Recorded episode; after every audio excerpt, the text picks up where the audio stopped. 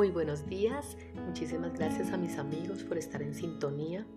Y bueno, hoy eh, quiero compartir con vosotros este Profundicemos, donde habla en Isaías 55.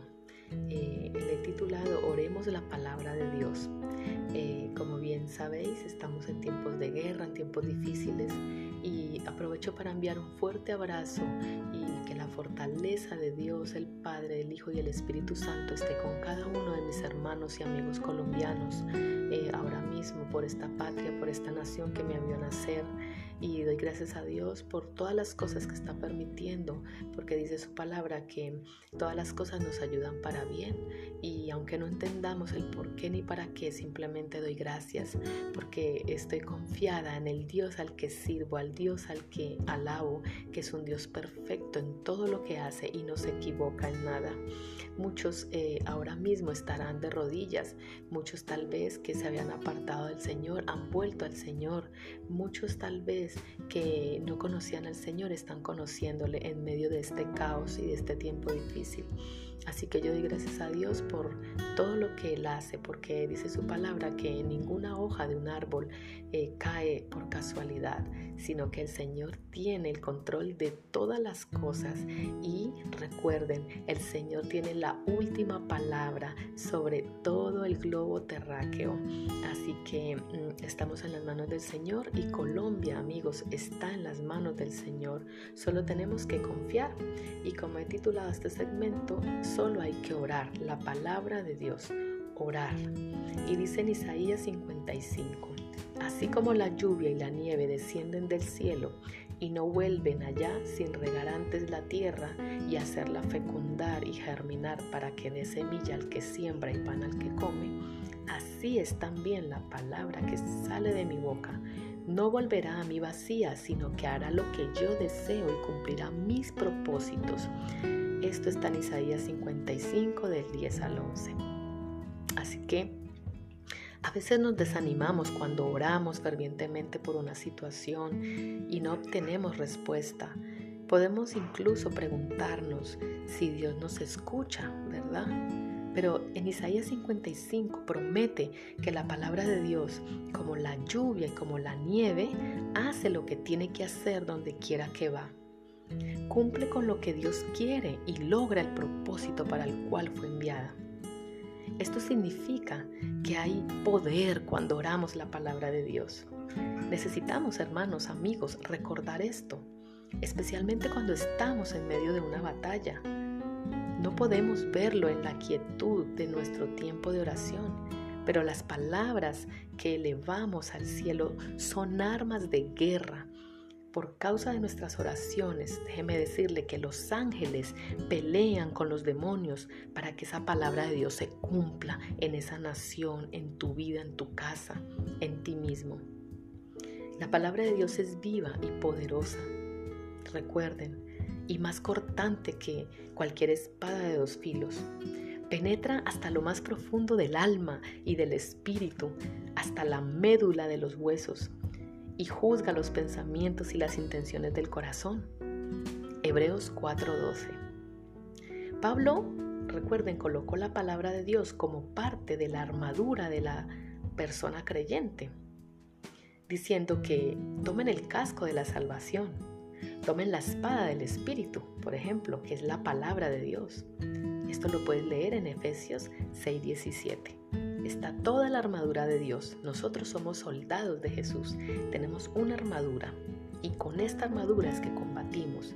Nosotros guerreamos y peleamos y batallamos, pero contra las huestes espirituales que se mueven, que realmente lo que está moviendo ahora. Nación contra nación, reino contra reino, persona contra persona. Así que eh, Pablo nos da ese ejemplo de cómo vestirnos cada día con esa armadura como soldados de Jesús. Y esta espada, este casco, esta, esta armadura es la única que puede realmente ayudarte el día a día a combatir y a resistir todo ataque del enemigo. En resumen, la palabra de Dios penetra todo lo que toca. Nunca es ineficaz nunca es ineficaz, amigo. Confíe en esa palabra, Por eso es tan importante para usted no solamente orar, sino también lea la Biblia, léala diariamente, subráyela, reclame esas promesas que Dios le pone ahí cada día, reclámeselas en oración. Ore a Dios con sus palabras, no recite algo que ya está escrito. Es mejor con sus propias palabras, con su hálito de vida, con su propio ser, con su propia manera de pensar, con su propia manera de ser.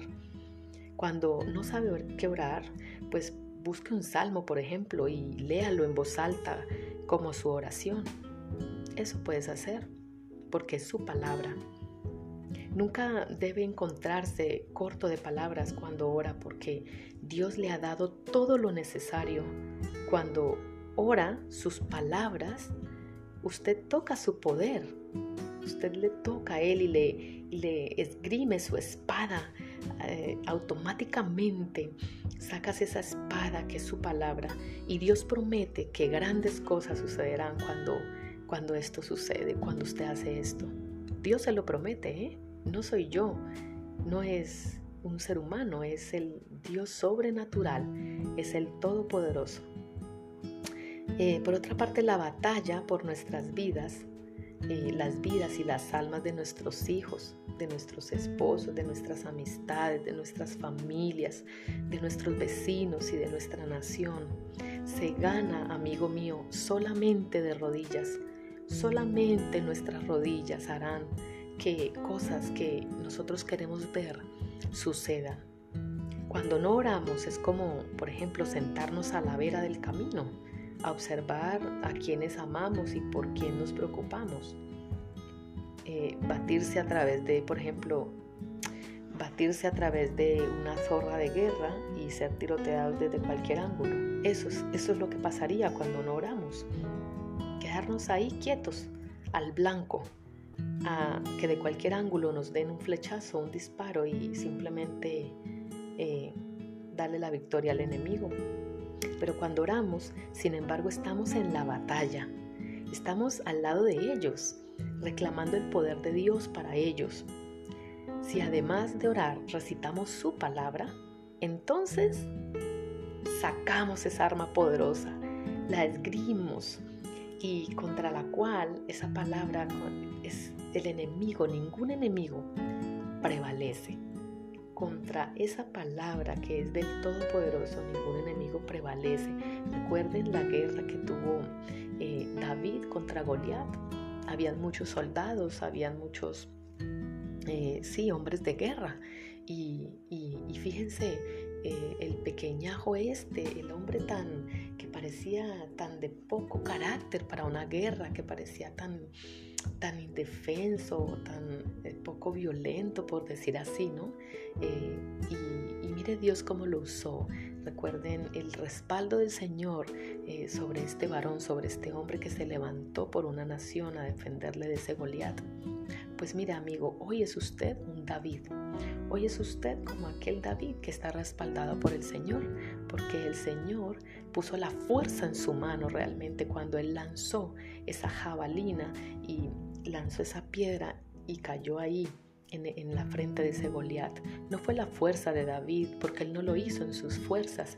Él dijo claramente, yo estoy aquí, vengo en el nombre del Dios Todopoderoso, vengo en el nombre de Jehová, Dios de los ejércitos. Así que ahí es donde ha tomado esa palabra y esa palabra vino con poder y le fortaleció y hizo lo que dijo que iba a hacer, que era vencer al enemigo y darle a ellos posesión y autoridad sobre esa nación, ¿verdad? Así que amigo, hoy le invito para que tome usted esa posición y ore la palabra de Dios, como bien eh, se lo he resumido aquí en este pequeño post y tome esa autoridad, revístase de, esa armadura que vas a leer en Efesios 6, 17 y créalo, créalo, porque eh, nuestra guerra no es contra carne ni sangre, sino contra potestades y contra huestes espirituales de maldad. Así que amigo, es usted hoy invitado para que esté en el ejército eh, del Todopoderoso. Está invitado para que se una a nosotros, a estos soldados de Jesús, y vamos a batallar juntos. Doblemos rodillas con su palabra. Bueno, muchas gracias y hasta la próxima. Dios les bendiga mucho.